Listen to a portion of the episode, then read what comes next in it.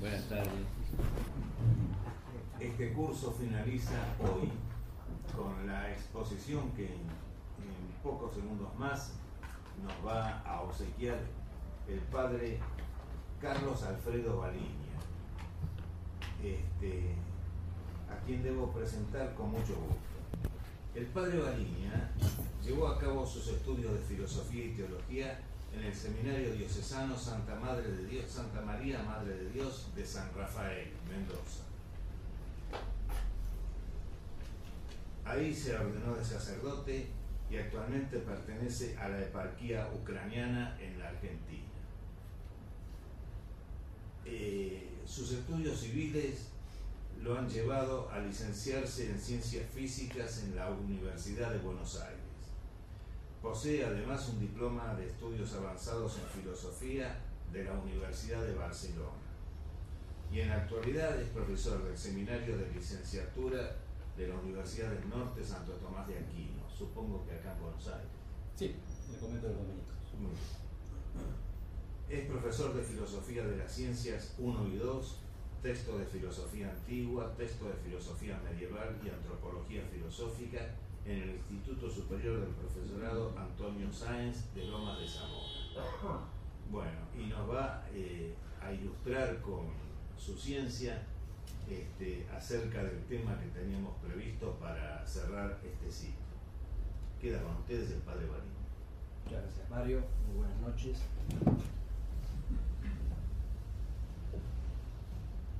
El ciclo sobre el mal de ayer y hoy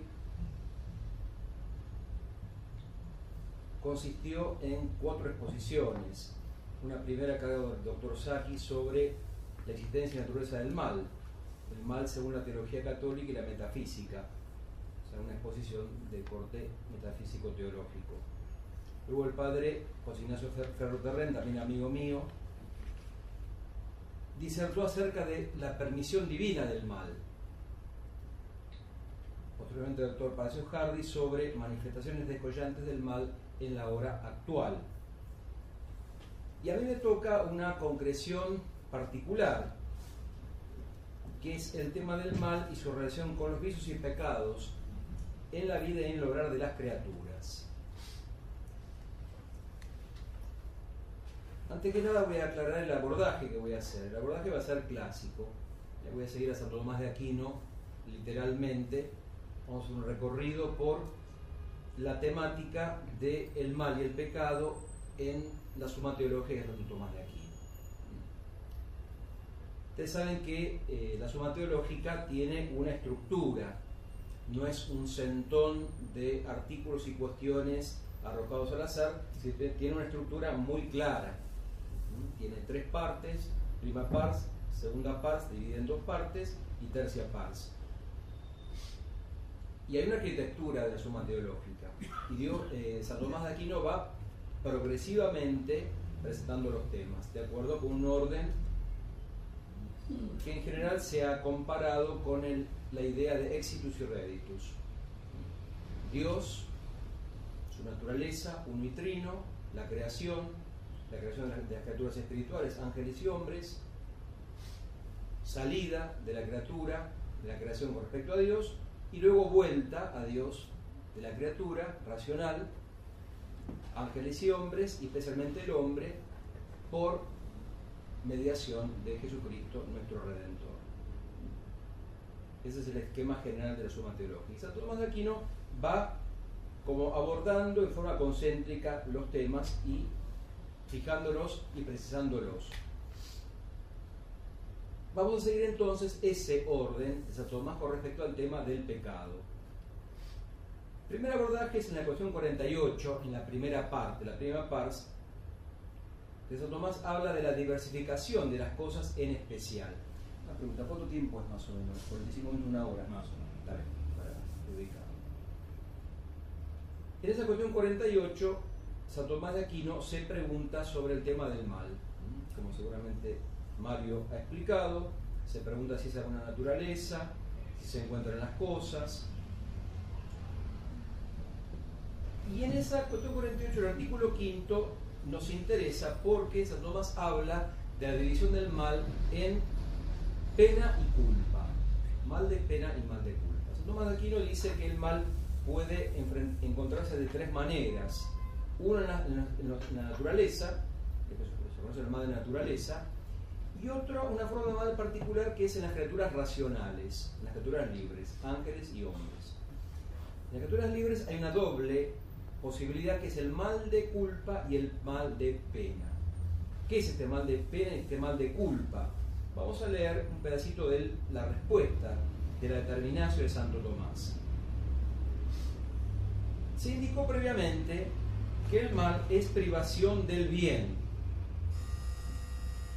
y principalmente el bien consiste como tal en la perfección y en el acto. El acto por otra parte es doble, acto primero y acto segundo.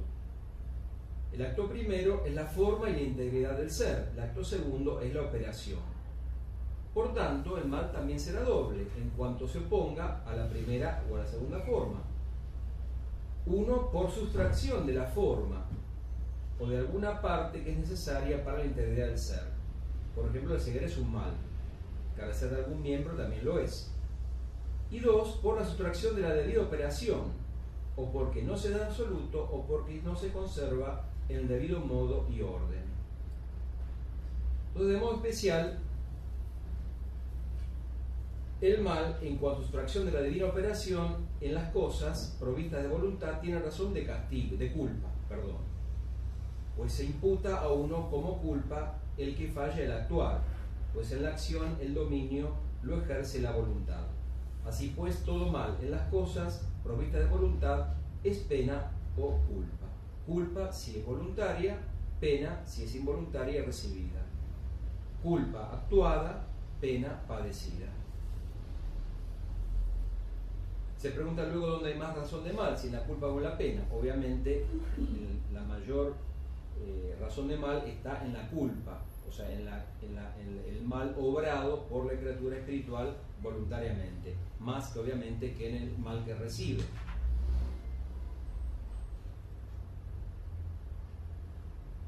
Luego este abordaje general, como la conferencia, entiendo la conferencia dice en las criaturas, no podemos dejar de hablar del pecado de los ángeles, que es que vamos a hablar ahora.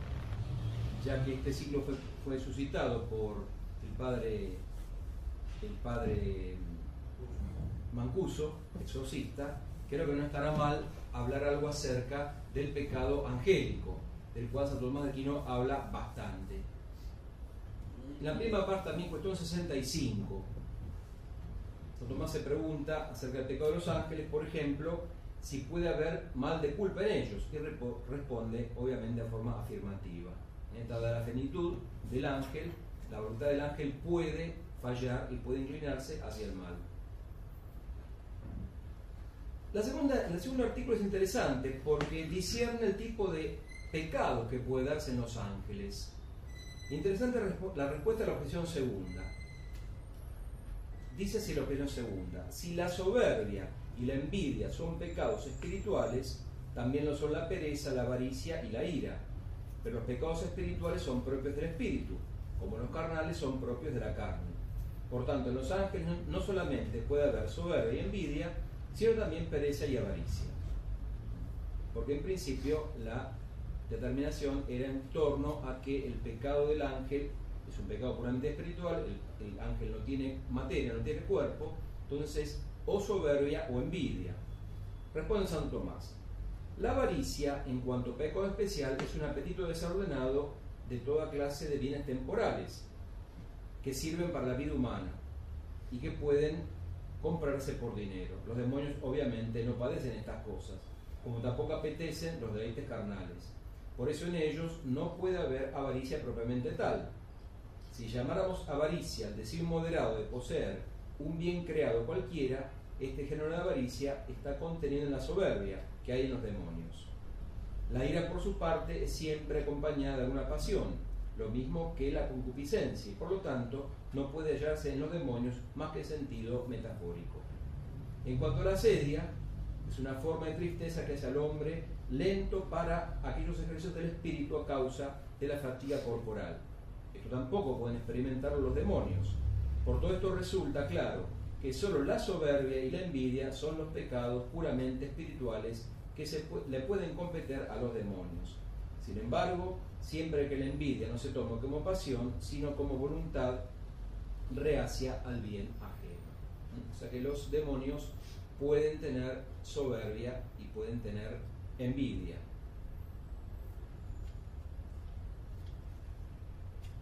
El artículo tercero se pregunta, ¿qué es aquello que el ángel apeteció? Razón por la cual pecó. La respuesta es muy interesante. Sin duda el ángel pecó apeteciendo ser como Dios. Básicamente en eso consistió el pecado del ángel. Pero esto no puede entenderse, esto puede entenderse de dos maneras, como equiparación o como semejanza. De primer modo no puede apetecer ser igual a Dios. Por, por conocimiento natural sabía que esto era imposible. El ángel, el demonio es un ángel, sabía perfectamente que no puede ser exactamente igual a Dios. Eso lo sabía pero puede apetecer ser como Dios por semejanza. La primera, en cuanto a aquello que es capaz una criatura de semejarse a Dios. Y así apetece ser semejante a Dios en lo que no es apto para semejarse a Él, como por ejemplo el que apeteciera crear el cielo y la tierra, cosas que solo pertenecen a Dios. En este aspecto habría pecado. De este modo es como el diablo apeteció ser como Dios. Y no porque apeteciera ser semejante a Dios en cuanto a no estar sometido absolutamente a nadie. Puede ser así, hubiera querido su, su propio no ser, pues ninguna criatura puede existir a no ser en cuanto que participa del ser que Dios le comunica. Su deseo de ser semejante a Dios consistió en apetecer, como fin último de la bienaventuranza, las cosas que podía conseguir por la capacidad de su naturaleza, desviando por su apetito de la bienaventuranza sobrenatural que proviene de la gracia de Dios. O sea, quiso obtener la bienaventuranza por, sus propios medios y no como recibido, recibida de Dios. O si quiso, por ejemplo, apetecer la gracia divina, quiso alcanzarla por la capacidad de su naturaleza y no con la ayuda divina, según la disposición de Dios. O sea que en eso consistió básicamente el pecado del ángel.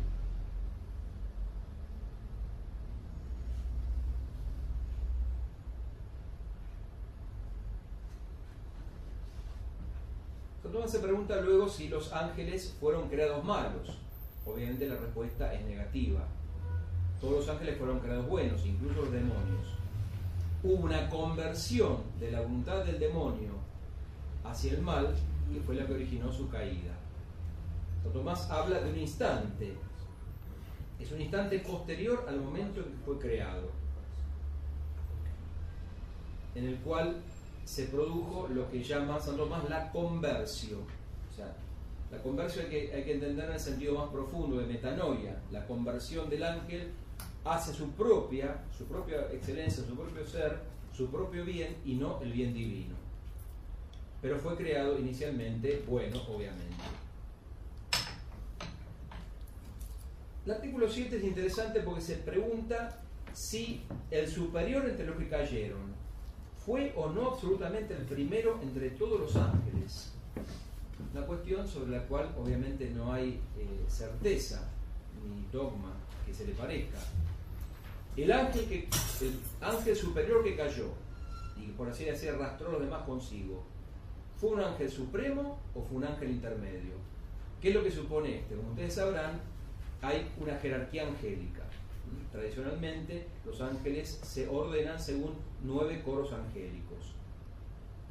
Desde los serafines, que son los ángeles supremos que están ardiendo en la presencia de Dios en la contemplación divina, hasta los ángeles que se ocupan del gobierno de las cosas corpóreas.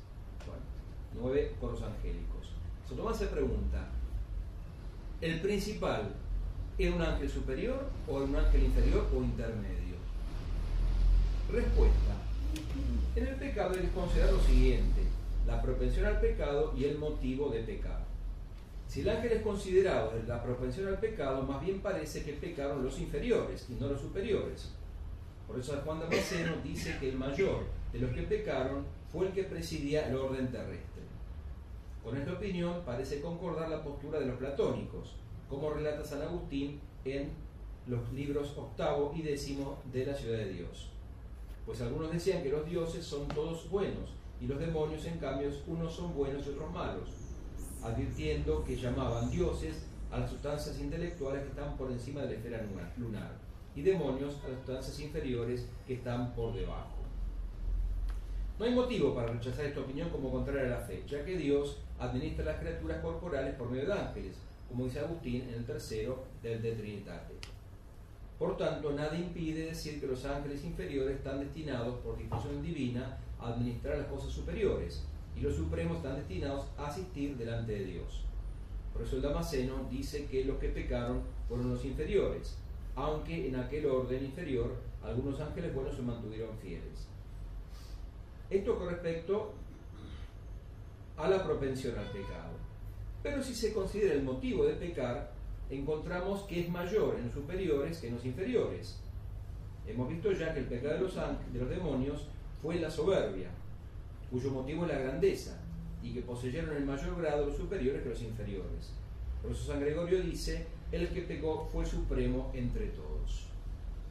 Entonces, si se tiene en cuenta que el pecado del demonio es la soberbia, cuanto más excelente es el ángel, más motivo habría para la soberbia. Santo Tomás se inclina por esta segunda postura. Dice, esta postura es más probable, porque el pecado del ángel no provino de ninguna propensión, sino solo del libre albedrío. Por tanto, parece que preferentemente se ha de tener en cuenta el motivo de pecar. Sin embargo, no hay que desechar la otra opinión, ya que también en el más elevado de los inferiores pudo haber motivo para pecar. Interesante cómo Santo Tomás es muy claro en las exposiciones. Esta cuestión no la zanja definitivamente. Opino, pienso, me parece. No es algo que esté claramente definido en el puesto de la revelación. Por tanto, la opinión que da es como probable, simplemente. Es siempre muy cuidadoso en, en aclarar el grado de certeza que tiene lo que está afirmando.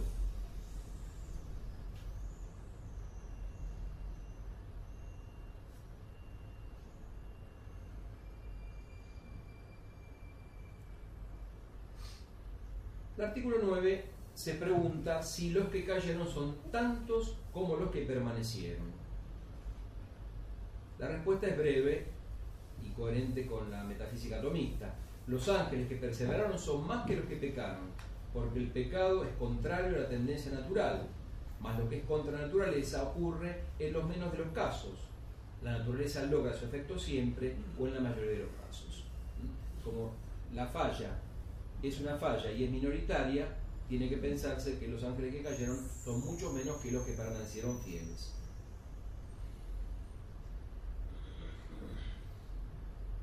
Luego, simplemente voy a mencionar, si en la cuestión 63 habló de la culpa, ahora habla de la pena de los demonios. Entonces va enumerando las posibilidades. Interesante, el artículo segundo es el entenebrecimiento del entendimiento obtenebratio. La primera consecuencia que hubo sobre el ángel por su pecado fue el entenebrecimiento de su entendimiento, de su intelecto. No en forma absoluta, conservaron el entendimiento propio de su naturaleza, pero este quedó dañado y por supuesto perdieron totalmente el conocimiento que se, puede, se les podía dar por la gracia.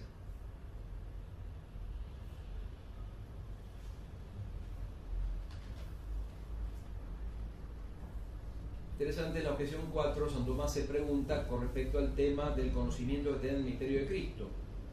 Los ángeles recibieron un conocimiento acerca del misterio de la encarnación. Incluso, San Tomás no habla de eso, pero padres de la iglesia dicen que el pecado angélico consistió en rechazar la encarnación del verbo. Que cuando se Dios les presenta la posibilidad del hecho de que Él va a tomar una naturaleza humana, los demonios, los ángeles, que cayeron, se recibieron totalmente a aceptar que Dios pudiese tomar una naturaleza inferior como es la humana.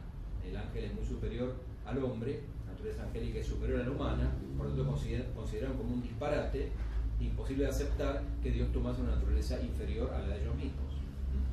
Algunos padres consideran que esa fue la prueba que motivó la aversión del demonio con respecto a Dios. y hubo daño en la inteligencia y en la voluntad. La voluntad eh, angélica, demoníaca, quedó eh, obstinada hacia el mal.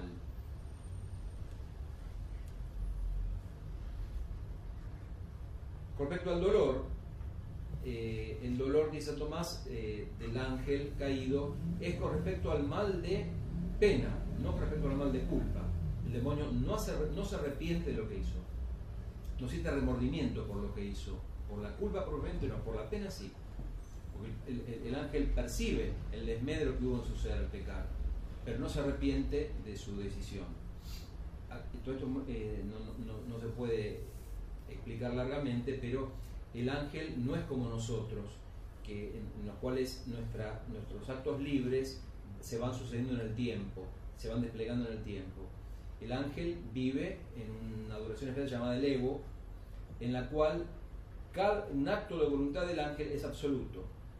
Cuando un ángel toma una decisión, esa decisión arrastra totalmente su naturaleza. ¿Por qué? Porque la visión del ángel, el ángel en una idea, ve toda la posibilidad de esa idea. Entonces su voluntad sigue necesariamente forma completa y no queda resto como poder cambiar. Cuando el ángel decidió apartarse de Dios, lo decidió para siempre. Y no hay en él posibilidad de arrepentimiento como en el caso nuestro, que somos criaturas sometidas al, tiempo, debido a nuestra corporeidad. El ángel no. Su voluntad fue arrastrada en forma total y absoluta y para siempre. Dejamos acá el tema angélico y luego San Tomás va a empezar a referirse al hombre. Ya pasamos entonces a la, a la prima secunde, o sea, a la primera parte de la segunda parte de la suma teológica. La cuestión 18, San Tomás se plantea sobre la posibilidad de bondad o malicia en los actos humanos y obviamente responde en forma afirmativa. La posibilidad de que el hombre eh, erre, falle en su, en, su, en su accionar libre. Y luego en la cuestión 71, de esta primera secunde, artículo 6, se pregunta por la definición agustiniana de pecado. Dice así, ¿se define adecuadamente el pecado diciendo que es un dicho, hecho o deseo contra la ley eterna? Peccatum est dictum, vel factum, vel concupitum contra legem aeternam. San Tomás responde, como es claro por lo dicho, el pecado no es otra cosa que un acto humano malo. Más que un acto sea humano, le viene por ser voluntario, según, consta por todo lo visto. Ya sea voluntario como ilícito de la voluntad, ya lo sea como imperado de la misma. Esta es una distinción clásica. O sea, un acto ilícito de la voluntad es un acto propio de la voluntad. Un acto imperado es un acto que, que la voluntad que la voluntad produce en otra potencia. Por ejemplo, un acto ilícito, un acto imperado es caminar. Yo decido caminar. Entonces mi voluntad tiene un acto ilícito que es la decisión de caminar e impera sobre mi potencia locomotriz que yo camine. Entonces ahí hay actos propios de la voluntad, amar, desear, etc. Y hay actos eh, imperados que imperan sobre, sobre la inteligencia, sobre las potencias apetitivas, sobre las locomotivas, etcétera, etcétera.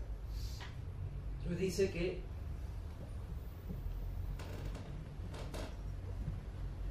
un acto humano es voluntario, ya sea como ilícito de la voluntad, o sea, propio de la voluntad, ya sea como imperado por la misma, como los actos exteriores, como hablar, u obrar, o cosas por el estilo. Al acto humano le viene el ser malo por carecer de la dedina de medida. Ahora bien, toda medida de cualquier cosa se toma por referencia a una regla, de la cual, si se separa, se dice desarreglado. Mas la regla de la voluntad humana es doble, una próxima y homogénea, que la misma razón humana. La regla próxima del obrar humano, la misma razón. Y otra regla primera, más remota, que es la ley eterna, o sea, la razón divina. Y por eso San Agustín, en la definición de pecado, puso dos cosas. Una que pertenece a la sustancia del acto humano, lo cual es como material en el pecado, cuando dice hecho o dicho. Y otra que pertenece a la razón de mal, la cual es como formal en el pecado, cuando dice contra la ley divina. Entonces lo material sería la acción en conductal, lo formal es el alejamiento de la recta regla sea la, la- próxima, que es la razón humana, sea la lejana o remota, que es la ley eterna.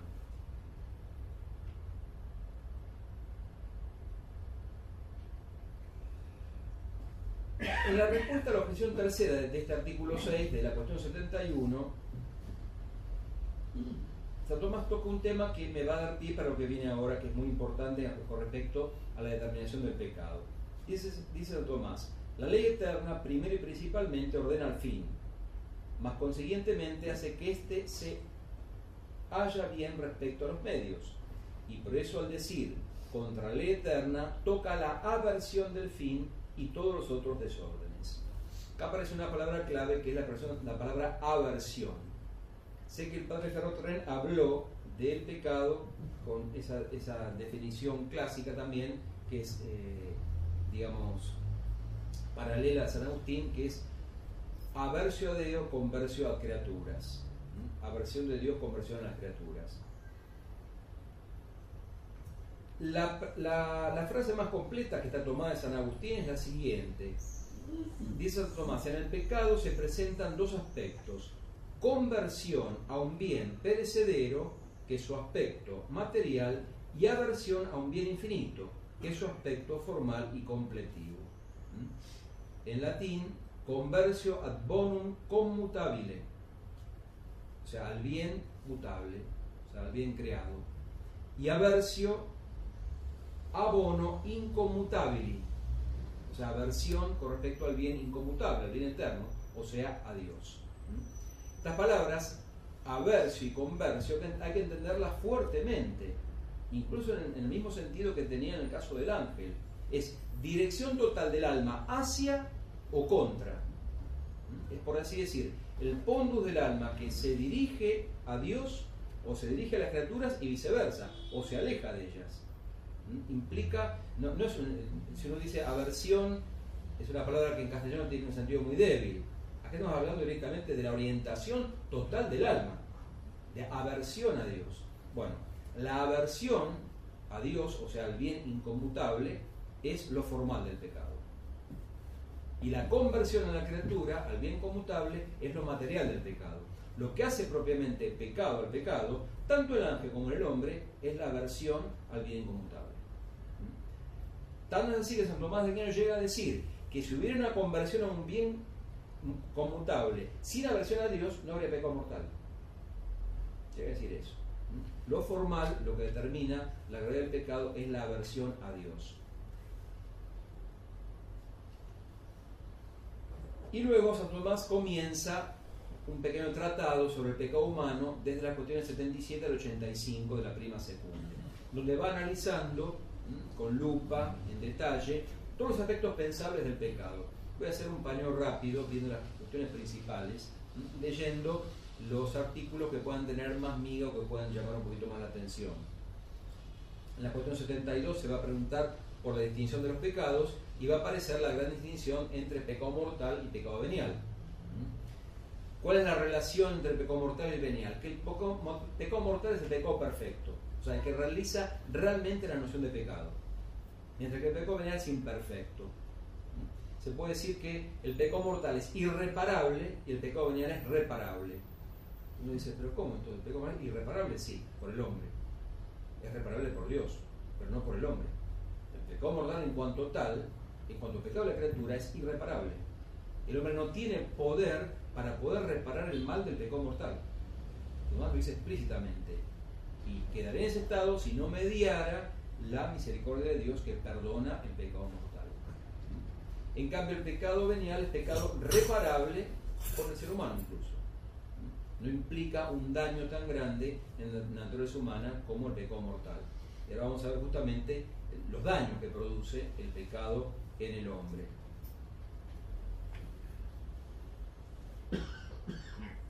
Bueno, entonces empieza a analizar pecado espiritual, pecado carnal, pecado mortal, pecado venial, pecado por omisión, pe- pecado por comisión, por exceso, por defecto, etcétera, etcétera. Luego analiza los pecados entre sí, en la cuestión 73, si, to- si todos son todos iguales, si todos, son todos igualmente graves, si hay una variedad de gravedad en los pecados, en qué lo afectan las circunstancias, etcétera, etcétera. 74 el sujeto del pecado. ¿Cuál es? Esto es una cuestión antropológica. En las potencias del hombre, ¿cuál es la potencia que es sujeto del pecado? Obviamente es la voluntad. La voluntad es la potencia humana en la cual anida subjetivamente como sujeto el pecado. Lo que no implica que no pueda anidar en otras potencias, pero por subordinación a la voluntad. Si la voluntad tiene actos propios, que son ilícitos, y actos imperados, que son por los cuales ordena otras potencias, bueno, puede haber en las otras potencias, movidos por la voluntad mal encaminada, pecado también. Entonces, afirma que la voluntad es sujeto del pecado, la parte sensual del hombre puede ser sujeto del pecado en forma derivada, como acabamos de hacer, la inteligencia también puede ser sujeto del pecado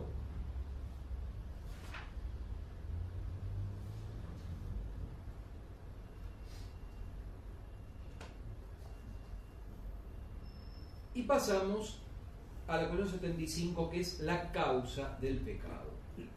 La causa del pecado en general.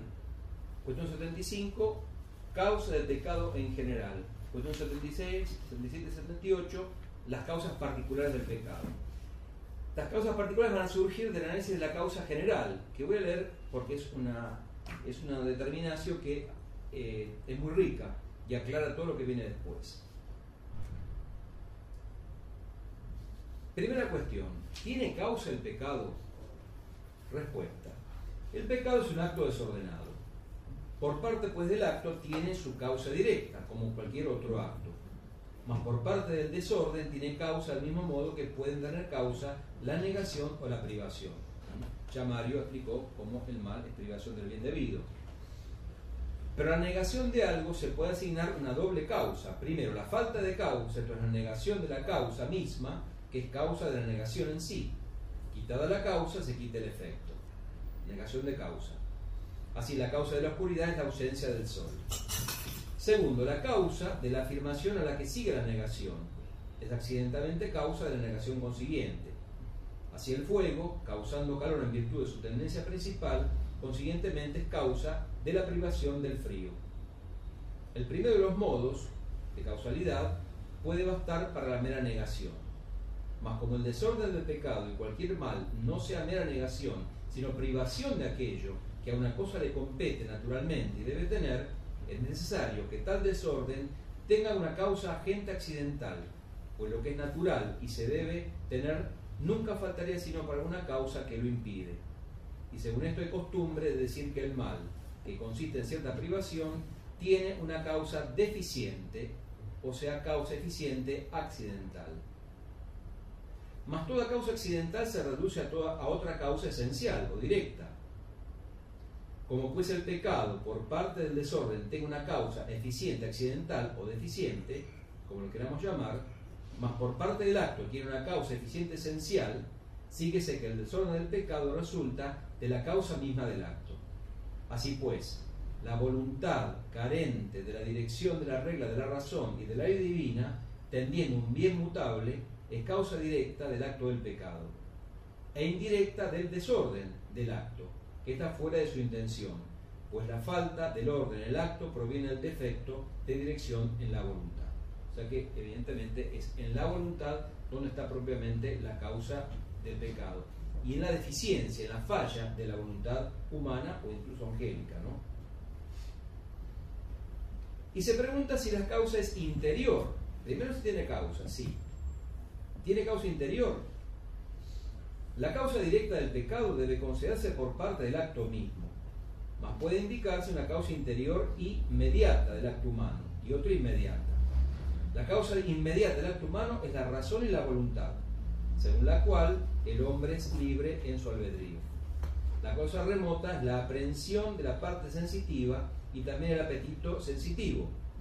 Así pues, como la voluntad se mueve a algo según la razón por el juicio de esta, así también el apetito sensitivo se inclina algo por la aprehensión de los sentidos. Esta inclinación a veces arrastra la voluntad y la razón, como se verá más adelante. Por consiguiente, se puede señalar como una causa interior doble del pecado. Una próxima por parte de la razón y de la voluntad, y otra remota por parte de la imaginación y del apetito sensitivo. Entonces, acá aparecerían las tres causas que vamos a analizar posteriormente. La ignorancia, la malicia y la pasión. Las tres causas posibles.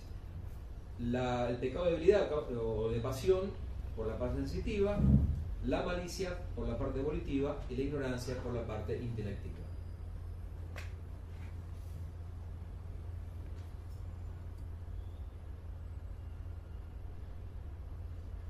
Luego se pregunta si tiene alguna causa exterior. Y la respuesta viene por el lado de Dios o del demonio. Obviamente nos va a responder que Dios no es causa del pecado, lo vamos a ver en un momentito, pero tampoco el demonio es causa del pecado. Está tentado de atribuirle al demonio la causalidad o la tentación permanente y no es tan así. San Tomás dice directamente, la causa del pecado es básicamente la voluntad humana la voluntad libre. O sea, el demonio tienta, el demonio es ocasión, pero no es causa del pecado. Y no es causa de todo, no es, no es tampoco que esté tentando para todos los pecados. O sea, en definitiva, es el hombre el responsable de sus actos. El demonio podrá tentar, pero es el hombre el responsable último de sus actos.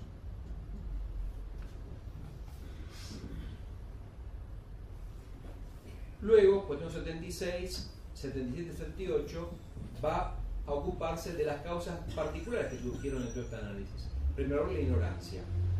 Si la, ignorancia es causa del pecado. Entonces va a hacer esa división clásica entre ignorancia invencible e ignorancia vencible. Si la ignorancia es invencible, excusa de pecado. Si la persona realmente no sabe que está pecando, obviamente eso excusa de pecado. Pero otra cosa es la ignorancia culpable. Cuando la persona no posee un conocimiento que debería poseer y no quiere conocer ese conocimiento que le dé ver que lo que está haciendo está mal. esa ignorancia no es excusable, es más, es pecaminosa en cuanto a ignorancia.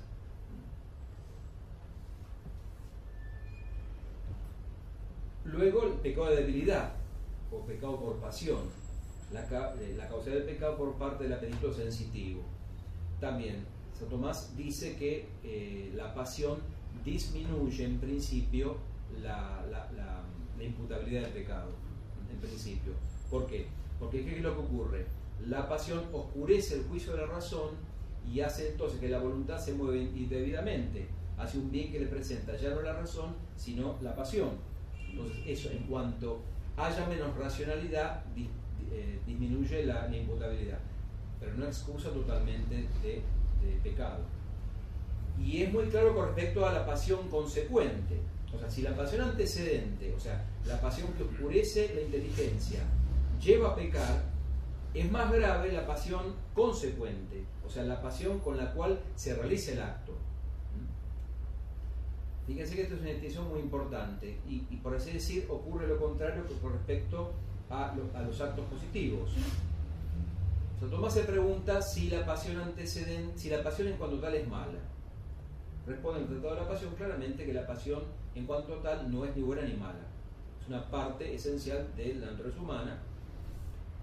Eh, son movimientos del apetito sensitivo. Pero hay una posibilidad, es que, es que la pasión sea antecedente al acto racional, o sea, que la pasión mueva al acto, o que la pasión acompañe el acto. Entonces son, dos posibilidades, pasión antecedente o pasión consecuente. O sea, actuar por pasión o actuar, actuar con pasión. Actuar por pasión en principio es malo, porque entonces el hombre abdica de su condición racional y es movido por la pasionalidad. Y eso es peligrosísimo. En la ira, el, pecado de la ira es un claro ejemplo de pasión antecedente, en la cual uno actúa movido por la pasión. Distinto es cuando la pasión es consecuente, o sea, cuando la pasión acompaña el acto racional. Entonces, por ejemplo, aplica el, tema, esta distinción al caso de Cristo, expulsando las mercaderes del templo. Cristo estaba airado en la expulsión. ¿Eso es pecado? No, porque la pasión de Cristo era consecuente al acto. Cristo actuó con pasión, y por así decir, la pasión le dio el plus de energía para poder hacer lo que tenía que hacer, que era expulsar a los hombres que estaban, eh, estaban mercando, comerciando dentro del templo en, en actitudes de al Padre Celestial. Entonces la pasión le dio a Cristo como hombre el plus de energía para poder cumplir lo que estaba haciendo, la, la misión que tenía. En este caso la pasión es buena, porque es pasión consecuente. Entonces, actuar con pasión es bueno, actuar por pasión es malo. Pero si uno peca con pasión, esa pasión empeora el acto, porque entonces uno, esa pasión redobla el aspecto sensitivo del pecado. Mientras que si, la pasión era antecedente, reducía la culpabilidad del acto. Entonces, en, muy breves palabras, es un análisis muy, muy, muy ceñido que Santo Tomás de Aquino de la relación entre la pasión y el pecado. Y por fin, Santo Tomás se ocupa del pecado más grave, que es el pecado, la, causa más grave, que es la causalidad por malicia, que afecta directamente a la voluntad. Cuando la voluntad está maleada y, y ya está como dispuesta o torcida hacia el mal. O sea, ya no por parte de la pasión, ya no por parte de la ignorancia, sino por parte de la voluntad misma. Y eso es mucho más grave. El pecar por malicia es mucho más grave que pecar por ignorancia o pecar por debilidad. Incluso Santo Tomás lo emparenta con el llamado pecado del Espíritu Santo, al pecar por malicia, por esta torsión que implica en la voluntad misma.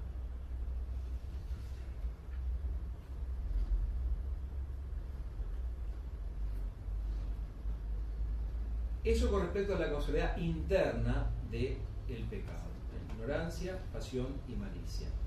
Pero está la causalidad externa posible del pecado. Tomás hace una pregunta, hace una pregunta muy importante cuando 79 en el primer artículo. ¿Es Dios causa del pecado? Respuesta, la voy a leer porque es de suma importancia. El hombre es causa de su pecado y del ajeno de dos maneras Primero directamente, a saber, inclinando su voluntad o la de otro a pecar. Segundo, indirectamente, esto es, en cuanto no retrae algunos del pecado. Por donde en Ezequiel 3.18 al centenario se le dice, si no dijeras ser impío, morirá ciertamente, te pediré cuenta de su sangre. Pero Dios no, no puede ser directamente causa del pecado propio de otro, porque todo pecado lo es por apartarse del orden, que tiende a Dios como a su fin y Dios todo lo inclina y lleva hacia sí mismo, como el último fin, según dice Dionisio en el capítulo primero del Divinismo Minimus.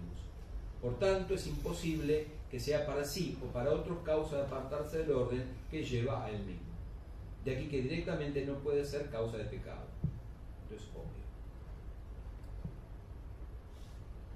Igualmente tampoco puede ser indirectamente.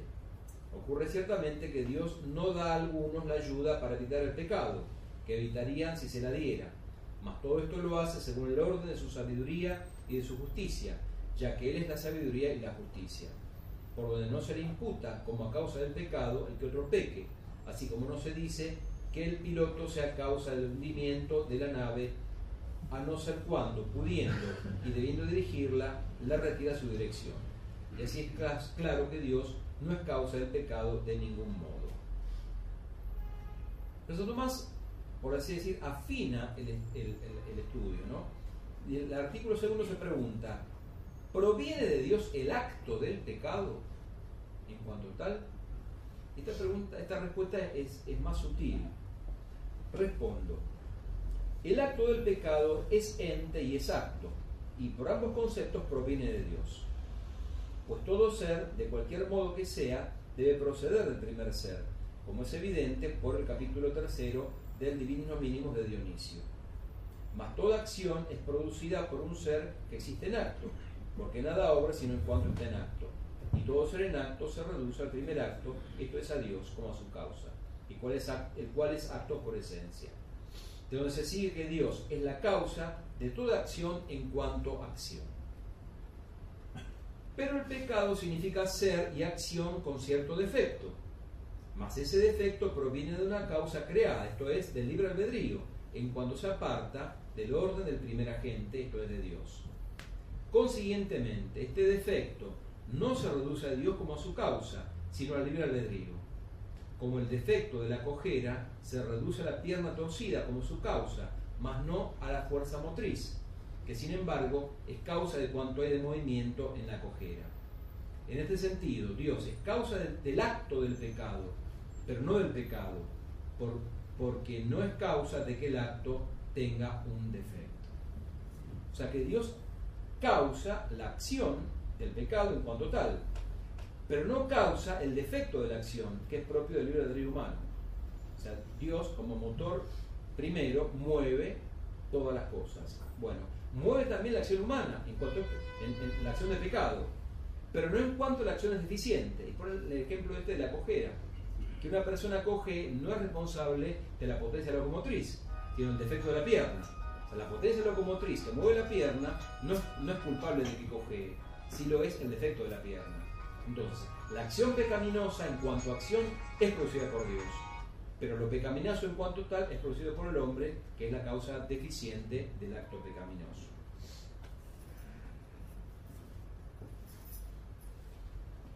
Esto es la cuestión 79.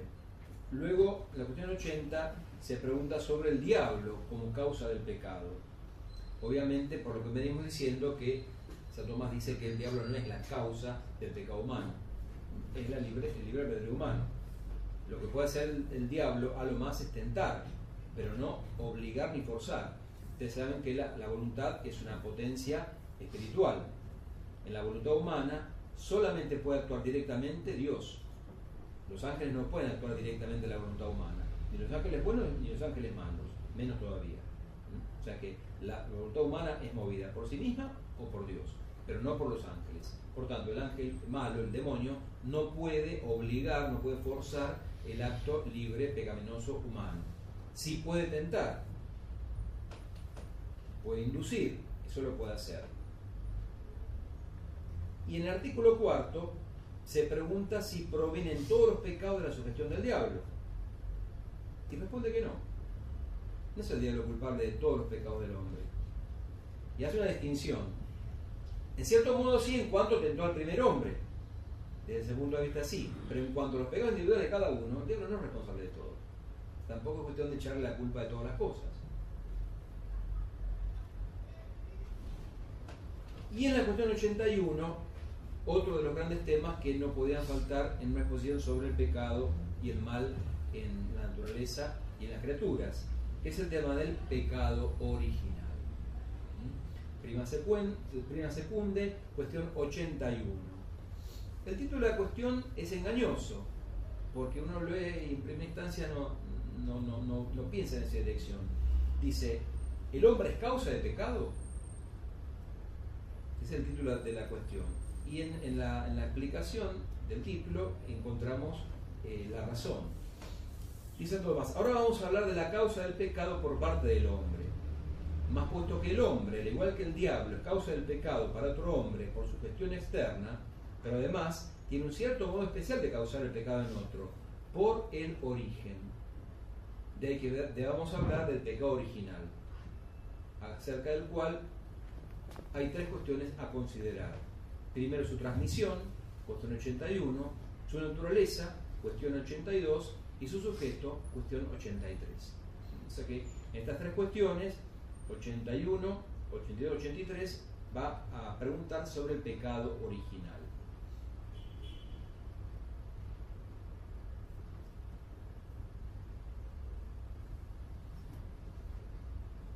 Con respecto al origen, con respecto perdón, a la transmisión, no voy a leer, eh, voy, a comentar más o menos que dice San Tomás de Aquino, se opone San Tomás a un error que apareció en varios pensadores antiguos, sectores eclesiásticos, que es el traducianismo. O sea, la opinión que decía que el pecado original se transmite por el semen del padre a los hijos, que se transmite de forma puramente material.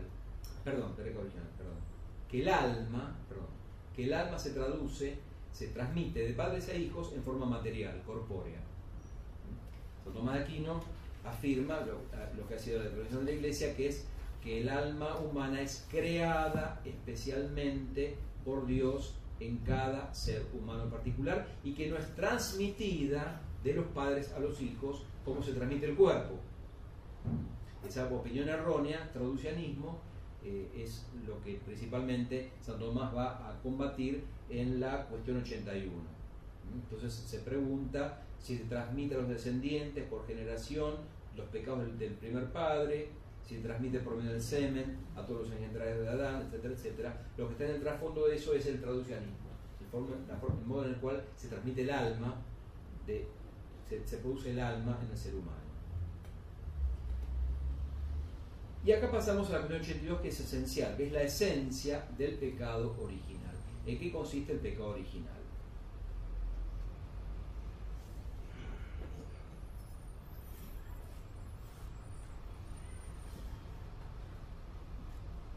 Pero no se puede entender bien esto si no se tiene en cuenta una cuestión previa, que es el, de, el estado de justicia original del hombre. ¿Por qué? Porque San Tomás, ¿qué es lo que va a decir? Que el pecado original consiste en la carencia de la justicia original con la cual el hombre fue creado en el paraíso. Entonces vamos a leer la cuestión 95 de la prima paz, en la cual San Tomás explica en qué consistió el estado de justicia original, en el cual el hombre fue creado y puesto en el paraíso. Dice así, artículo primero de la cuestión 95 de la prima paz. El primer hombre fue creado en estado de gracia. Algunos dicen que el primer hombre no fue creado en gracia, pero que ésta le fue dada antes de pecar. Pues muchos santos sostienen que el hombre en estado de inocencia tuvo la gracia, pero que fue también creado en gracia, como sostienen otros, para exigirle la rectitud del estado primitivo, puesto que se dice en eclesiástico, Dios hizo al hombre recto. O sea, se inclina por la opinión de que el hombre fue creado en gracia. Esta rectitud consistía en que la razón estaba sometida a Dios, las facultades inferiores a la razón, el cuerpo y el cuerpo al alma. Tres sujeciones en las cuales consistía la justicia original. Primero, la razón sometida a Dios. Segunda, las facultades, inferiores sometidas a la razón. Y tercera, el cuerpo al alma. El primer sometimiento, o sea, del hombre, la razón a Dios, era la causa de los otros dos pues en cuanto que la razón permanecía sometida a Dios, se le sometían a ella las facultades inferiores, como dice San Agustín. Pero es evidente que este sometimiento del cuerpo al alma y de las facultades inferiores a la razón no era natural, pues de haberlo sido, hubiese permanecido después de haber pecado. Por dones naturales, como dice Dionisio, permanecieron en los demonios. Por eso es evidente que el primer sometimiento por el que la razón se subordinaba a Dios no era sobrenatural, sino un don sobrenatural de la gracia, pues el efecto no puede ser superior a la causa. Por eso dice San Agustín, en la ciudad de Dios, una vez dada la transgresión del precepto, al instante, destituida del alma de la gracia divina, se avergonzaron de la desnudez de su cuerpo, pues sintieron en su carne un movimiento de desobediencia, como castigo por su desobediencia. Con lo cual se da a entender que si al abandonar la gracia el alma desapareció la obediencia de la carne al alma, por la gracia que en el alma, se le sometían las facultades inferiores. O sea que consistía en una triple sujeción, de la, razón a Dios, las facultades inferiores a la razón y el cuerpo al alma. Rota la primera sujeción es como que cayó como un dominó el resto. O sea, al cortar el hombre su sujeción a Dios, se desordenaron las pasiones con respecto a la inteligencia y el cuerpo con respecto al alma se cortó eso y se cortó todo. Es como que si a una marioneta le cortamos los hilos. Se desordena todo. Es literalmente lo que dice San Tomás que pasó con el pecado original. Entonces, es fundamental para entender el concepto de pecado original el estado de justicia original. O sea, ¿qué es lo que se perdió? ¿Qué desmedro hubo en la naturaleza humana? Ahora sí, la cuestión es 82. ¿En qué consiste el pecado original?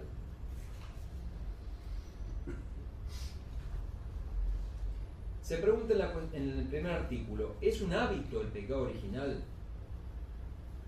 Según expusimos anteriormente, el hábito es doble, puede ser doble.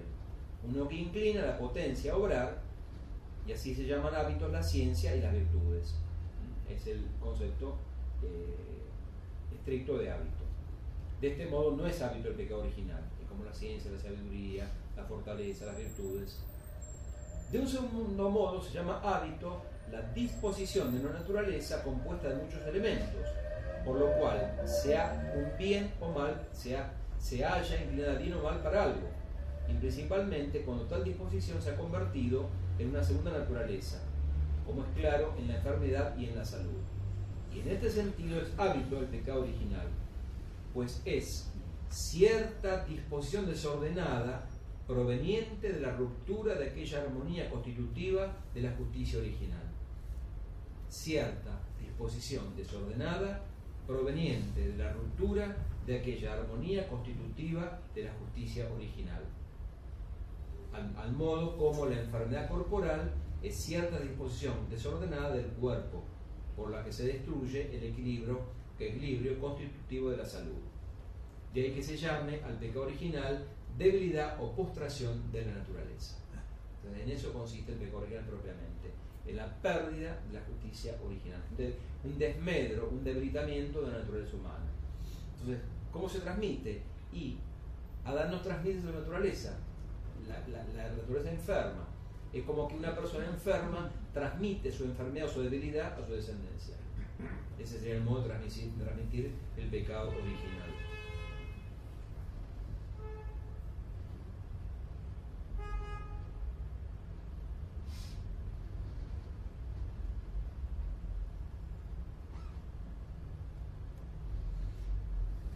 se pregunta si el pecado original consiste básicamente en la concupiscencia, en el desorden de la, concupiscencia. Y establece una definición importante.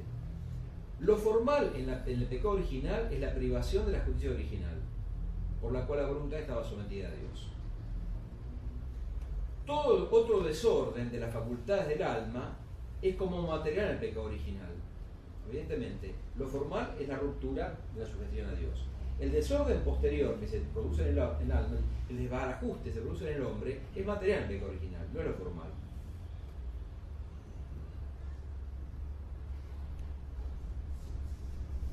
El desorden de las otras facultades del alma se manifiesta principalmente en que se vuelven desordenadamente a los bienes mudables, desorden que en efecto, con, con un nombre común, se puede llamar concupiscencia. Y así el pecado original materialmente es la concupiscencia, pero formalmente es la privación de la justicia original.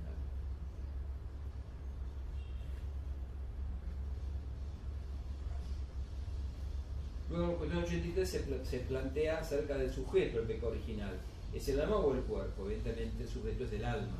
El sujeto del pecado original es el alma y refluye sobre el cuerpo, que quedó desordenado materialmente por ese pecado original.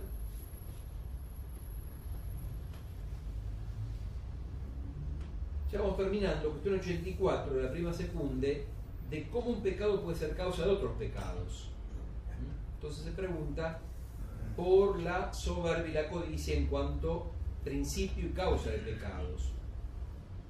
Que hay una cosa muy interesante y es que Santo Tomás va a decir que la soberbia es el principal de los pecados y es como la formalidad de todo pecado. Entonces, si habíamos dicho que lo formal del pecado es la aversión al volum inconmutable, o sea, la, la a Dios, y la conversión a la criatura es como lo material del pecado, lo formal del pecado viene por el lado de la soberbia, pues la soberbia es como la forma de todo pecado, pues la soberbia está como particularizando la aversión a Dios. Entonces dice de ese modo que, visto de este modo, la soberbia es principio de todo pecado. O sea que la soberbia sería más que un pecado, sería como la formalidad de todo pecado posible. Pero además se pregunta sobre los vicios capitales. Vamos a, culminar leyendo un poquitito acerca de los pecados capitales, o vicios capitales, mejor dicho. Capital de Santo Tomás, en, la cuestión, en el artículo 3 de la cuestión 84, viene de caput, cabeza. Y la cabeza, en sentido propio, es cierto miembro del animal que es principio y director del animal entero. De que todo principio, metafóricamente, se llame cabeza. Y también los hombres que dirigen y gobiernan a otros se dicen propiamente cabezas de otros. Un vicio, pues, se denomina capital en primer lugar por la cabeza propiamente dicha. En este sentido se llama pecado capital el pecado que se castiga con pena capital. Más ahora no hablamos de pecados capitales en ese sentido, sino en el otro en cuanto director de otros. Y así llamamos vicio capital aquel del que nace en otros, principalmente en calidad de causa final, la cual es el principio formal, según hemos dicho anteriormente. Por tanto, el vicio capital no es solo principio de otros, sino también director, y en cierto modo su remolque, pues siempre el arte o hábito al que pertenece en el fin preside e impera respecto de los medios. De que Gregorio, San Gregorio Hermano, compare los vicios capitales a jefes de ejércitos. Se pregunta luego por el número y cuáles son los vicios capitales. Hemos dicho que se llaman vicios capitales aquellos de los cuales nacen otros, especialmente en razón de causa final. Mas este origen puede considerarse de dos modos. Primero, según la condición del que peca, dispuesto que de tal manera que se siente atraído por un fin, por el cual generalmente pasa otros pecados. Pero este modo de originarse no puede caer bajo reglas, puesto que las disposiciones particulares de los hombres son infinitas. El otro modo, según la relación a los, a los mismos fines. Y en este sentido, generalmente, un vicio nace de otro, por donde este modo de originarse puede ser objeto de otros. Puede ser objeto de reglas. Según esto, pues, se llaman capitales aquellos vicios cuyos fines poseen algunas razones primarias para mover el apetito. Y de este modo se distinguen los vicios capitales. Ahora bien, una cosa mueve el apetito de dos modos. Primero directamente y por sí mismo. De este modo mueve el bien al apetito a buscarlo y el mal por la misma razón a rehuirlo. En segundo lugar, indirectamente o como por otra causa. Si uno, por ejemplo, busca un mal por razón del bien adjunto o rehuye un bien por el mal adjunto. Mas el bien del hombre es triple. En primer lugar, un bien del alma, que por su sola aprehensión es apetecible, a saber, la excelencia de la alabanza y del honor. Y también lo busca desordenadamente la vanagloria. Acá aparece el primero. Otro bien es el del cuerpo, y este pertenece a la conservación del individuo, como la comida y la bebida, y este bien lo busca desordenadamente la gula. O la conservación de la especie, según el coito, y esto se ordena la lujuria.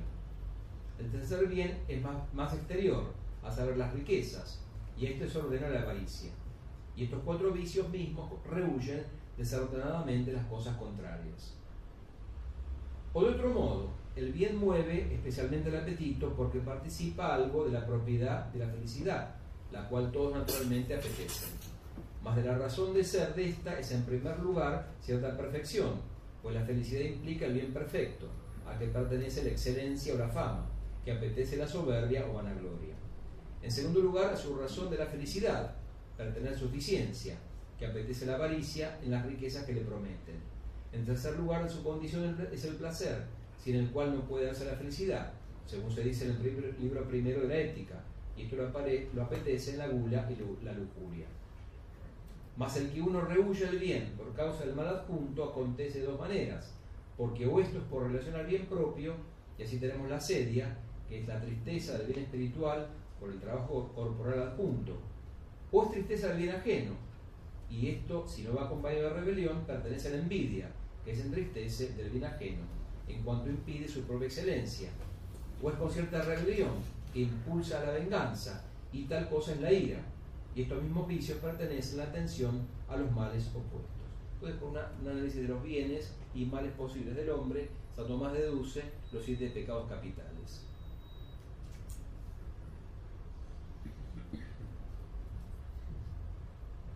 Bueno, brevemente, para terminar, los efectos del pecado.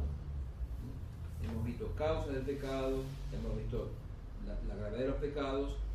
Bueno, ¿qué produce el pecado en el hombre? Cuestión 85. Efectos del pecado. Corrupción de los bienes de la naturaleza. ¿El pecado arruinó la naturaleza completamente? No. Esa es la postura luterana sostiene que la naturaleza humana fue arruinada irreversiblemente por el pecado original. No, no fue arruinada irreversiblemente, pero quedó vulnerada, o sea, herida, dañada la naturaleza humana.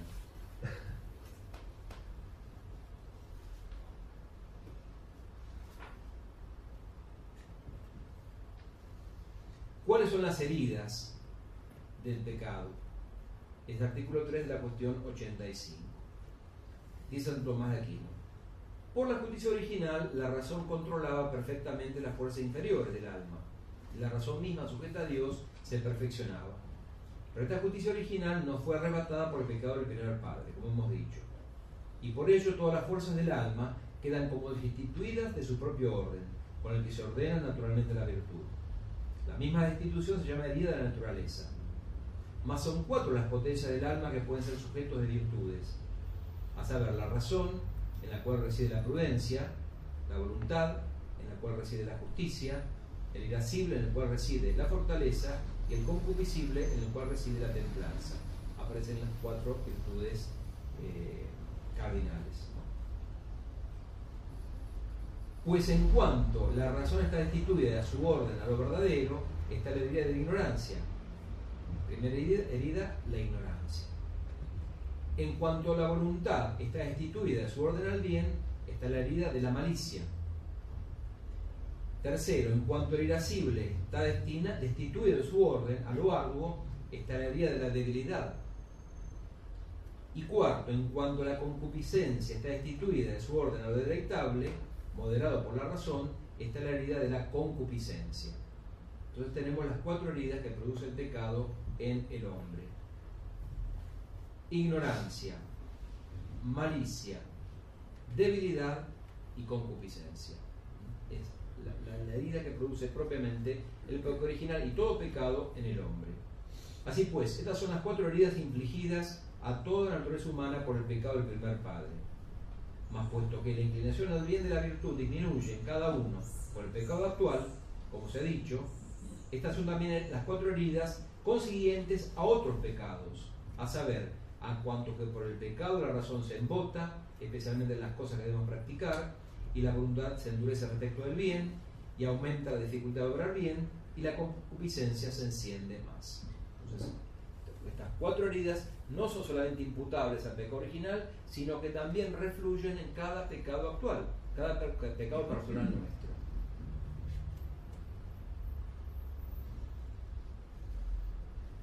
Por último, artículo quinto, ¿son efecto del pecado la muerte y los otros males? Que sabemos por la fe, San Pablo dice claramente, por el pecado entró la muerte en el mundo. Respuesta. Una cosa es causa de otra de dos modos, directa e indirectamente. Y causa directa de, aquello, de otra aquello que por virtud de su naturaleza o forma produce el efecto, por donde se sigue que el efecto es directamente intentado por la causa. Por consiguiente, dado que la muerte y estos males acaecen al margen de la intención del que peca, es, evidente que el pecado no es causa directa de estos males. Más una cosa también es causa indirecta de otra, si es causa que remueve obstáculos. Así se dice en el octavo libro de la física que quien retira una columna indirectamente remueve la piedra superpuesta a la misma. De este modo, el pecado del primer padre es causa de la muerte y de todos los males de naturaleza humana, en cuanto que por el pecado del primer padre nos fue arrebatada la justicia original, por la que se mantenía bajo el control de la razón, sin desorden alguno, no solo las facultades inferiores del alma, sino también el cuerpo entero se mantenía bajo el control del alma sin ningún fallo, como hemos expuesto. Por esto, sustraída esta justicia original por el pecado del primer padre, así fue como, vulnerada la naturaleza humana, en cuanto al alma, por el desorden de sus potencias, también se hizo corruptible por el desorden al cuerpo mismo. Mas la sustracción de la justicia original tiene razón de castigo, como también la sustracción de la, de la gracia. Por consiguiente, la muerte y todos los males corporales consecuentes son ciertos castigos del pecado original. Y aunque estos males no fueran intentados por el pecador, sin embargo han sido ordenados por la justicia de Dios que castiga por el pecado.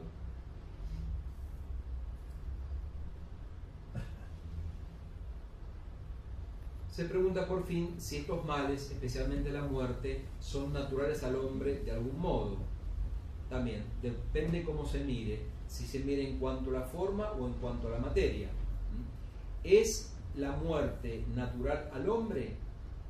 Con respecto a la forma, respecto al alma, Dios creó al hombre para que viviese siempre, consta por la Sagrada Escritura, y le dio toda justicia original para que pudiese el cuerpo estar sometido de una forma preternatural al alma. Desde el punto de vista, no.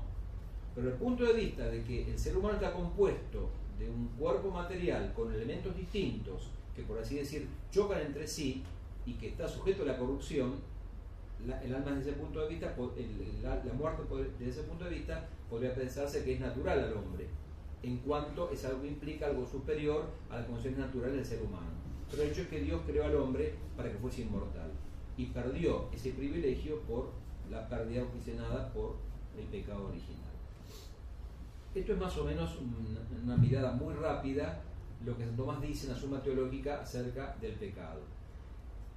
Tanto el pecado en sí mismo, como el pecado del ángel, como el pecado del hombre, como el pecado original.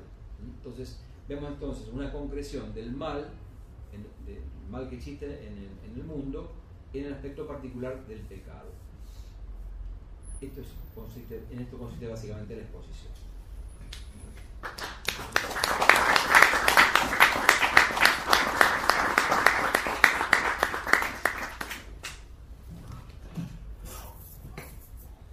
Bueno, eh, el padre Baliña está dispuesto a responder cualquier pregunta que ustedes tengan deseo de formularle con motivo de esta exposición.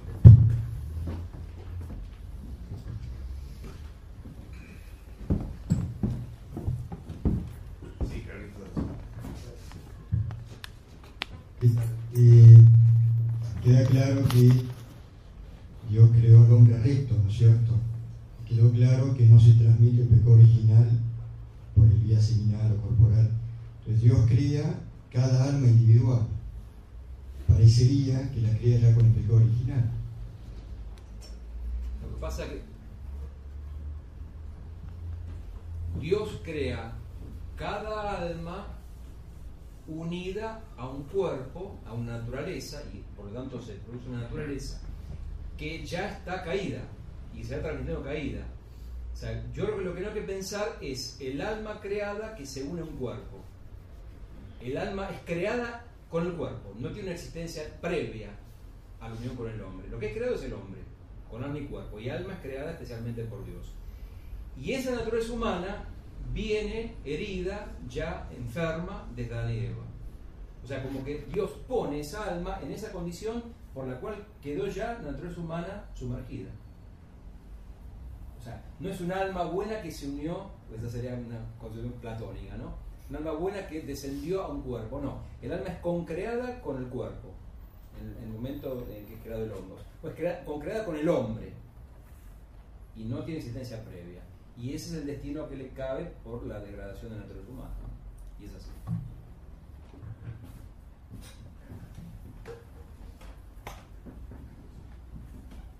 Padre, una pregunta. Sí, padre. Dado la ignorancia religiosa que campea por todos lados, especies de niños, guías, fieles que acuden iglesias, eh, diríamos, eh, hay un, diría, un,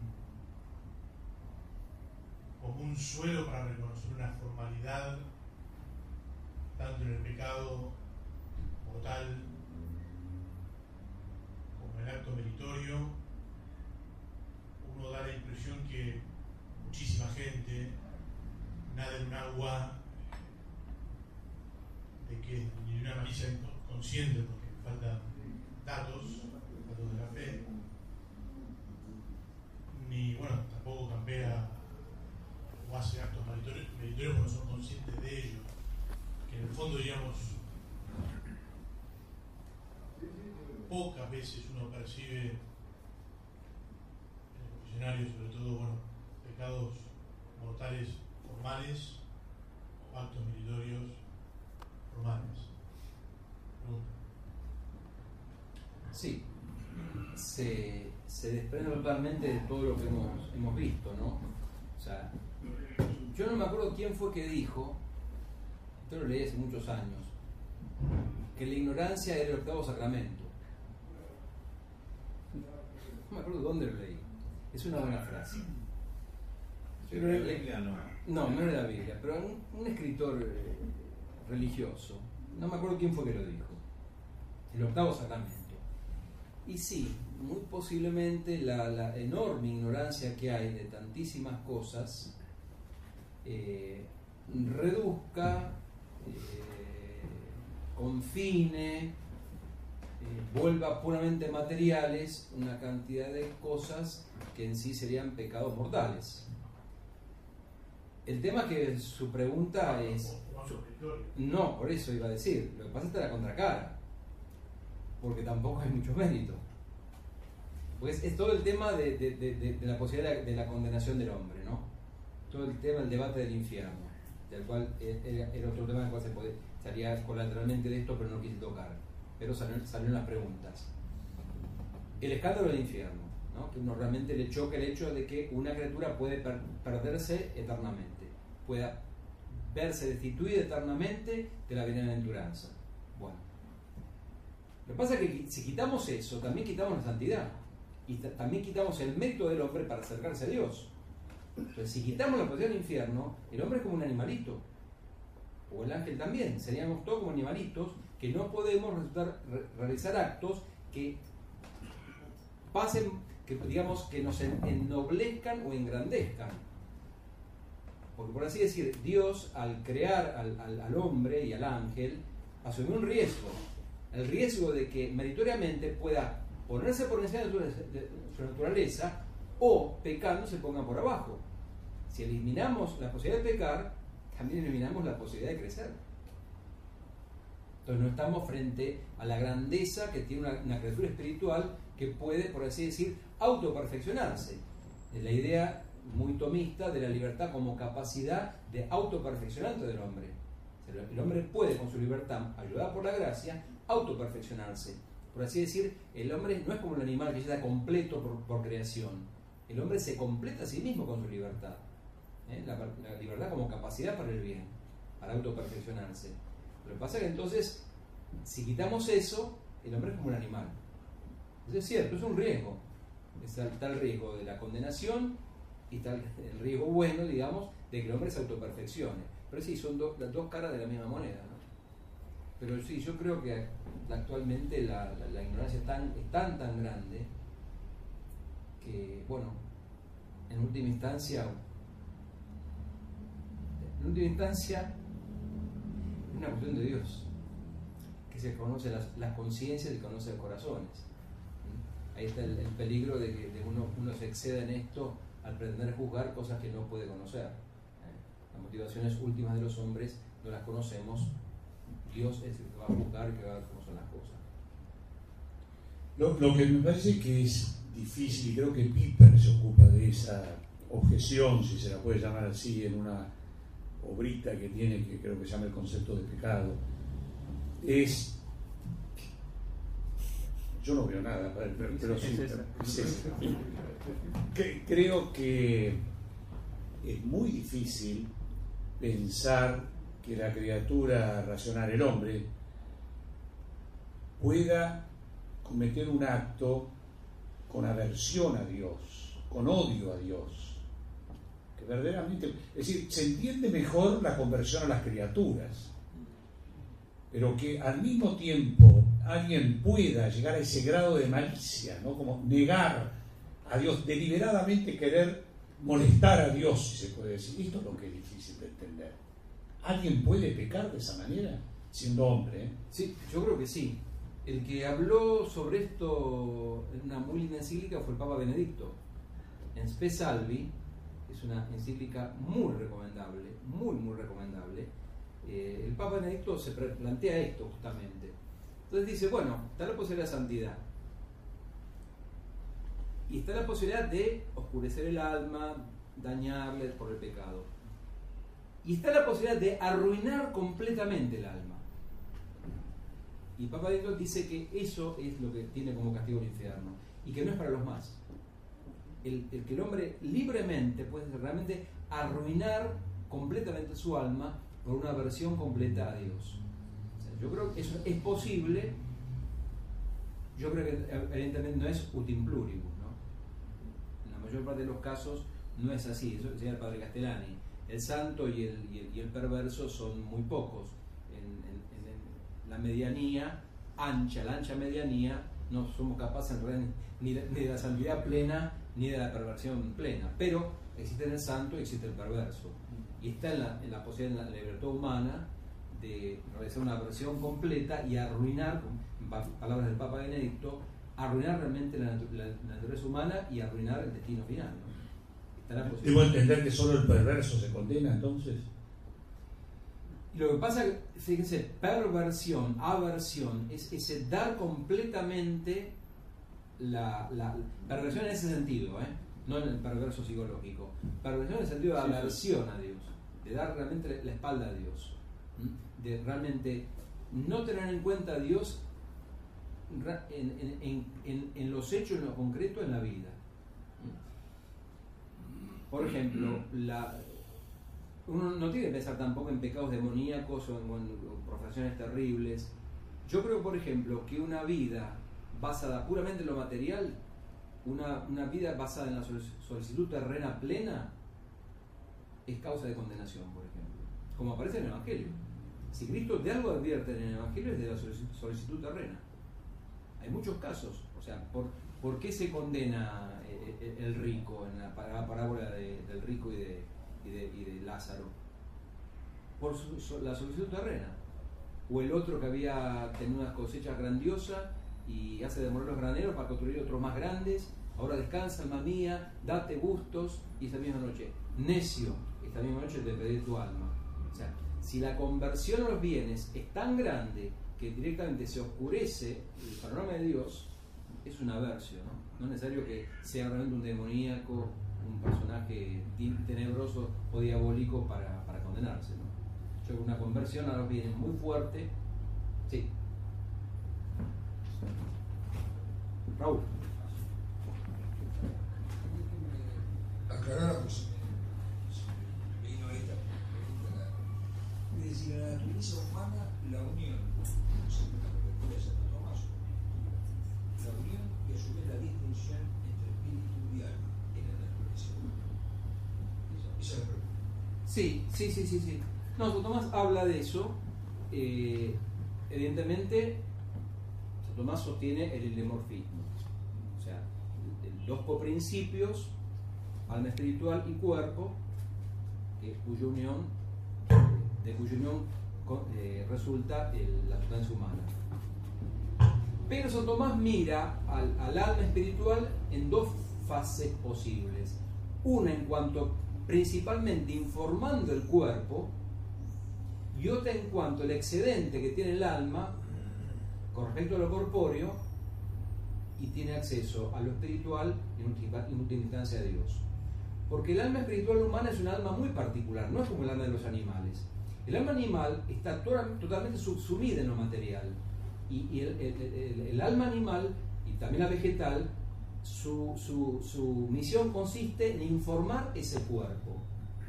El espíritu humano tiene un plus. O sea, no solamente informa al cuerpo, sino que excede al cuerpo. Y es asiento de las, de las- de las dos potencias espirituales, la inteligencia y la voluntad, que exceden lo meramente corpóreo. Y que justamente eso, esa, esa es la prueba, digamos, básica de la espiritualidad. exactamente lo mismo Sí. Eh, El señor, eh. ¿me escucha? Sí, sí, lo escucho perfectamente.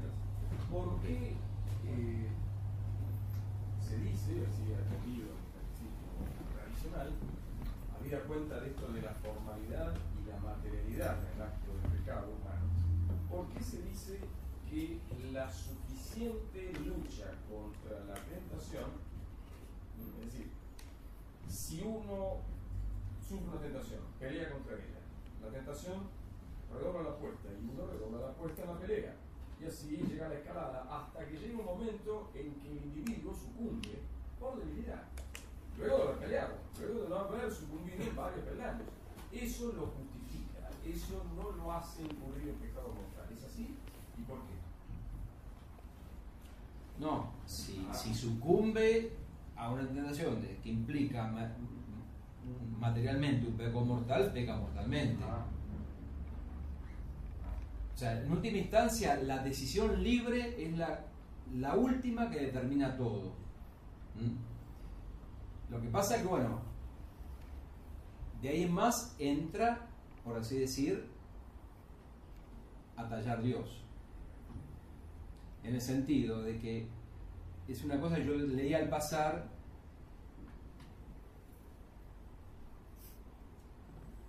De acuerdo con su, su plan, su providencia, Dios puede dar la gracia para que la persona salga de ese estado. Pero hay que tener cuidado con lo siguiente, Dios podría no dar la gracia. Es gratis. Es gratis. Exacto. No es de O sea, no es de vida. Uno nunca sabe si peca mortalmente, si va, va a recibir la gracia de arrepentimiento verdaderamente. Es un desastre. Eso nadie lo tiene garantizado.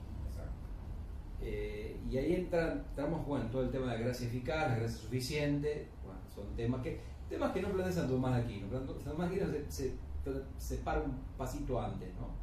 Pero digamos, bueno, se- se- en principio uno puede pensar que Dios considera, si la persona esa luchó, evidentemente eso no, le, no, no es en balde, no es de balde. No es algo que uno tenga que calcular. No es algo de balde, o sea, hay una cosa, uno debe pensar que en principio lo que supone es la misericordia divina. Dios quiere que todos se salven. Eso no significa la salvación universal. Pero en principio, de parte de Dios, Dios quiere el bien. Digamos, yo creo que para que alguien se condene, tiene que hacer bastantes cosas para condenarse.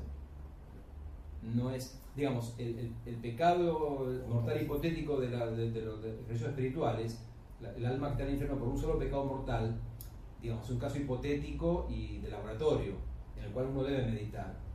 Yo no creo que sea el caso de una persona concreta en toda la historia, que un, un hombre por un solo pecado mortal que cometió, no, no, Dios, Dios no, no está, por así decir, acechando al pecado del hombre. Evidentemente, Dios da muchas oportunidades, pero ojo que puede ser que Dios, de- Dios da un número finito de oportunidades, eso también es cierto. Entonces, tampoco hay que jugar, pero, digamos, evidentemente el deseo de Dios es la salvación del alma, de los hombres.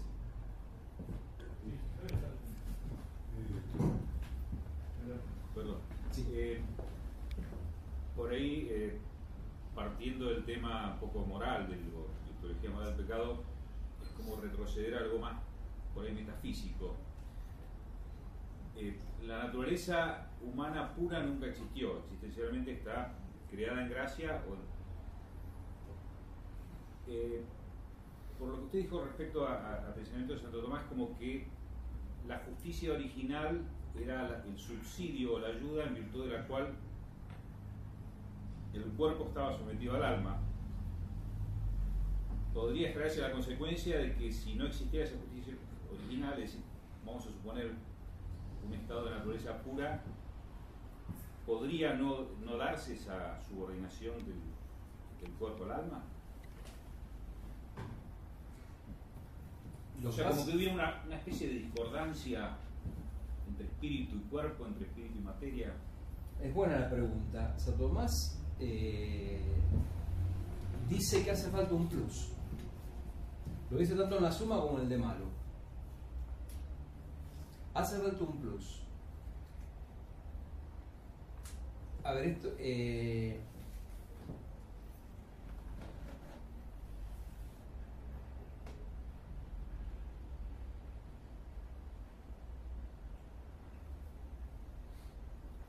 Es por esa razón que, por ejemplo, la situación del alma separada del cuerpo, ver la muerte, es anómala.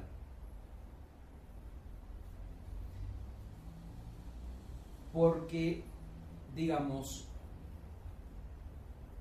en el, en- en- en comparando los, los órdenes del ser, ¿no? ontológicamente, la materia y el espíritu, eh, naturalmente el alma no puede dominar con- perfectamente al cuerpo, sin un subsidio especial. Esto es opinión de Santo Tomás de Aquino. Dada la, la- la- disparidad y dada la tendencia de disgregación propia de la materia. O sea, hace, hace falta un plus.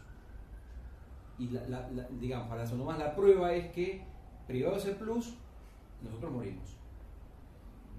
O sea, es como que nuestra alma no tiene la energía, no tiene la energía necesaria para mantener la posición del cuerpo. Y yo pienso lo mismo. Pero tenemos la protección. ¿Cómo? Tenemos la protección de Dios. No, no, por supuesto, pero morimos. De hecho es que ese subsidio fue quitado y por eso es que morimos. Por eso es que morimos. Y por eso es que el estado de resurrección final en un estado que supera la naturaleza. Una transformación completa, en la cual ya directamente el alma, por la visión directa de Dios, recibe toda la energía necesaria para poder mantener la cohesión del cuerpo. También es un estado sobrenatural. Es más, de la visión científica, más que preternatural es sobrenatural. Porque Adán no tenía la visión directa facial de Dios. Santo Tomás habla de eso. Tenía un conocimiento de Dios muy superior al nuestro, pero no la visión cara a cara, ni mucho menos. Sí, eh, volviendo un poquito al tema del pecado y las tentaciones, yo había entendido en este momento que, que, por lo que pude deducir de Roger Marín, que la gracia es directamente proporcional al nivel de tentación. Es decir, si esto no fuera así, podríamos considerar que eso es injusto porque permite una tentación que nos excede nuestra fuerza. Ahora, usted hablaba del tema de la gracia especial que Dios da en ciertas circunstancias de tentación. Y eso sería un plus por encima de esta gracia normal que Dios nos da, digamos, de acuerdo al grado de tentación. Sí, sí. Es, eso recibió en una teología posterior el nombre de gracia suficiente y gracia eficaz. La suficiente, esto no es de Tomás de Aquino, aclaro bien. La idea sí, digamos, las palabras gracia suficiente y gracia eficaz no están en Santo Tomás de Aquino, no aparecen nunca. La idea sí, y la idea es la siguiente, la idea es eh, la predestinación. O sea, Dios da a todos los seres humanos las gracias necesarias para salvarse, pero conduce infaliblemente a quienes se van a salvar infaliblemente. ¿Dios es injusto por eso? No, porque esto es totalmente gratuito. Pero si hay predestinación, es necesario que Dios guíe y conduzca infaliblemente a ciertas personas de la salvación. A los otros, ¿se condenaron porque Dios los condenó? No, porque no hicieron buen uso de la gracia. Ahora, puede ser que Dios dé algo más. Esto es pura doctrina de Santo Tomás de Aquino. ¿eh?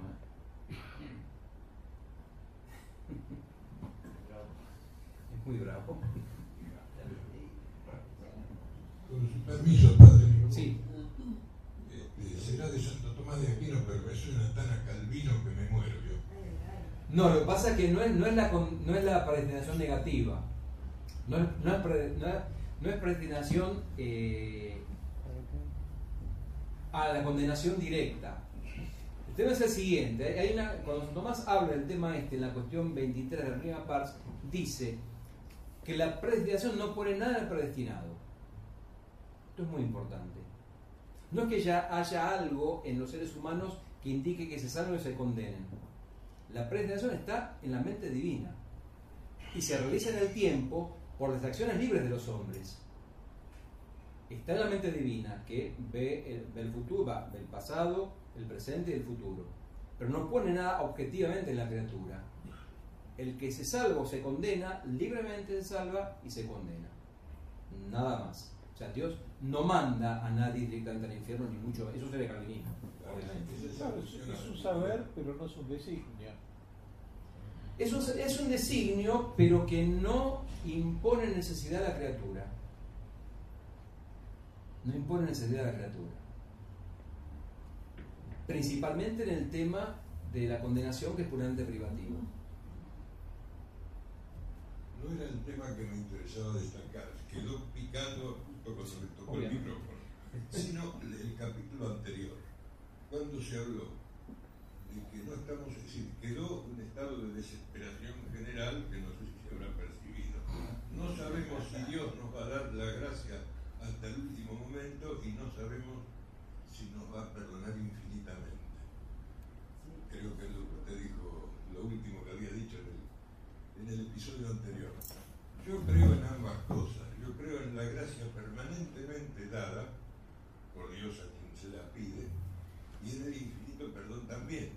En todo caso lo creo ¿por qué? porque está el, Nuevo Testamento donde aparece Jesucristo en no menos de tres de los evangelios no me pregunta ni cuáles son los, los tres evangelistas ni cuáles son los capítulos, donde Jesucristo dice, pídele lo que, lo que pretendas, pídeselo al Padre que te será concedido.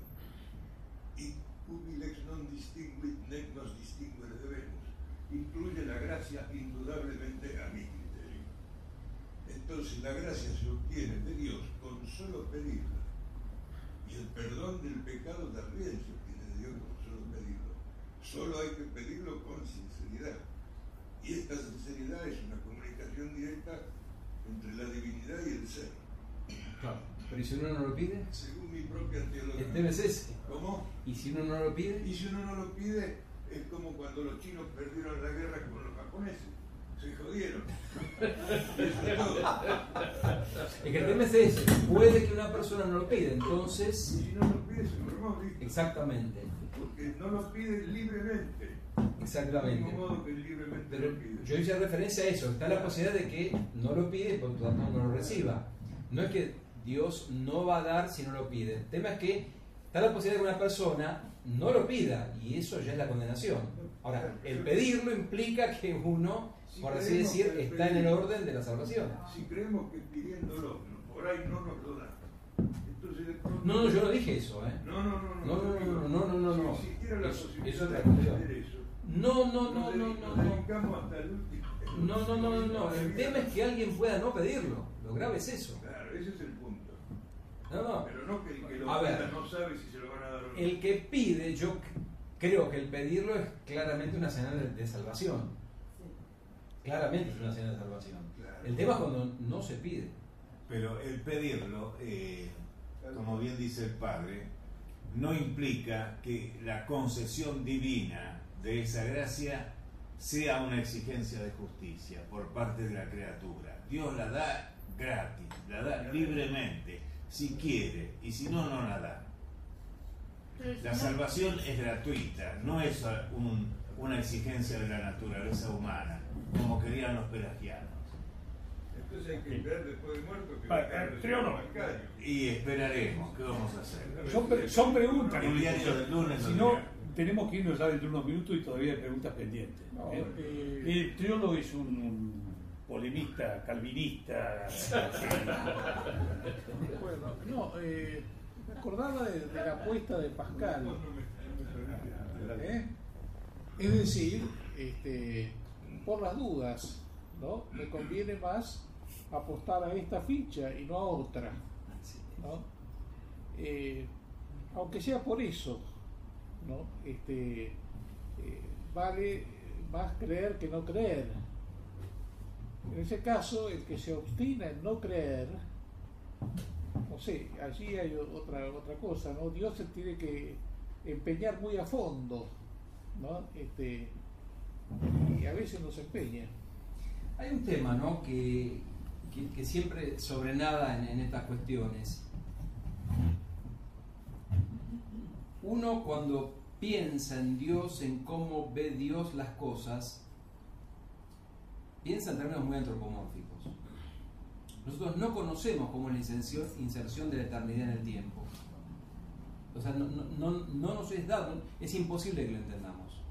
Porque la eternidad es un atributo divino, propiamente divino, y por tanto infinito e incomprensible por la mente humana. Podemos hacernos una idea, pero el tema de la inserción de la, de la eternidad del tiempo no es dado, no es posible acá abajo en la tierra. Entonces, eh, ¿cómo Dios ve las cosas? Y yo no sé muy bien cómo Dios ve las cosas. Lo que yo sé es lo que yo debo hacer.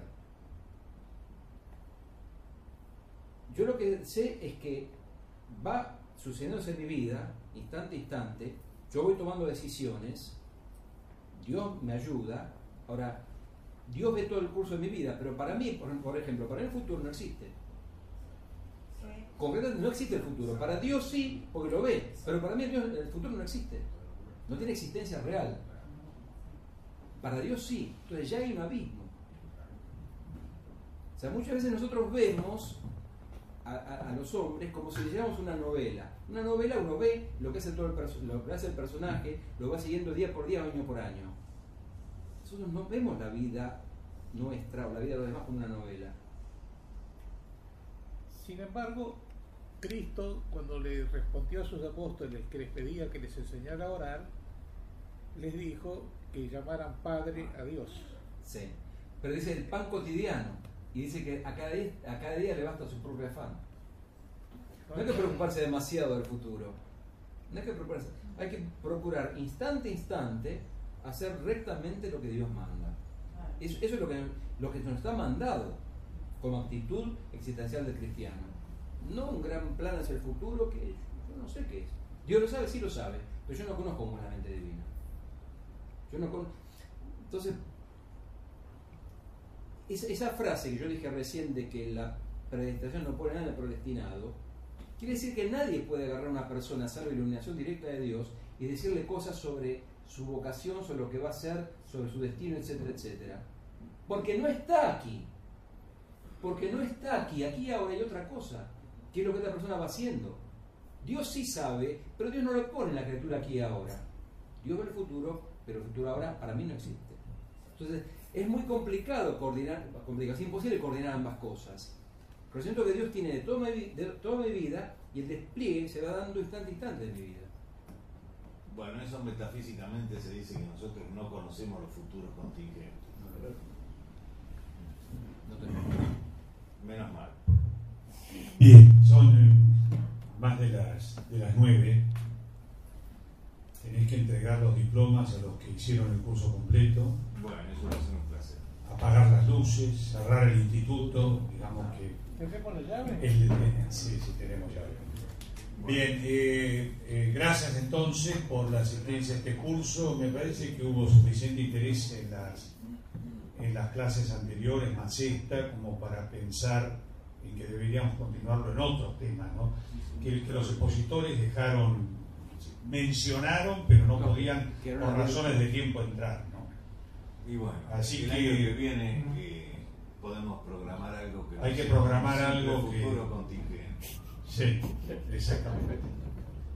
Vamos a entregar entonces, como fue anunciado, los diplomas, pero a los que concurrieron a las cuatro eh, clases, porque así fue anunciado, así fue prometido, y si bien algunos tuvieron el 80% de asistencia, pues lo sentimos mucho. Les podemos dar un caramelo o algo así, pero, pero no el diploma.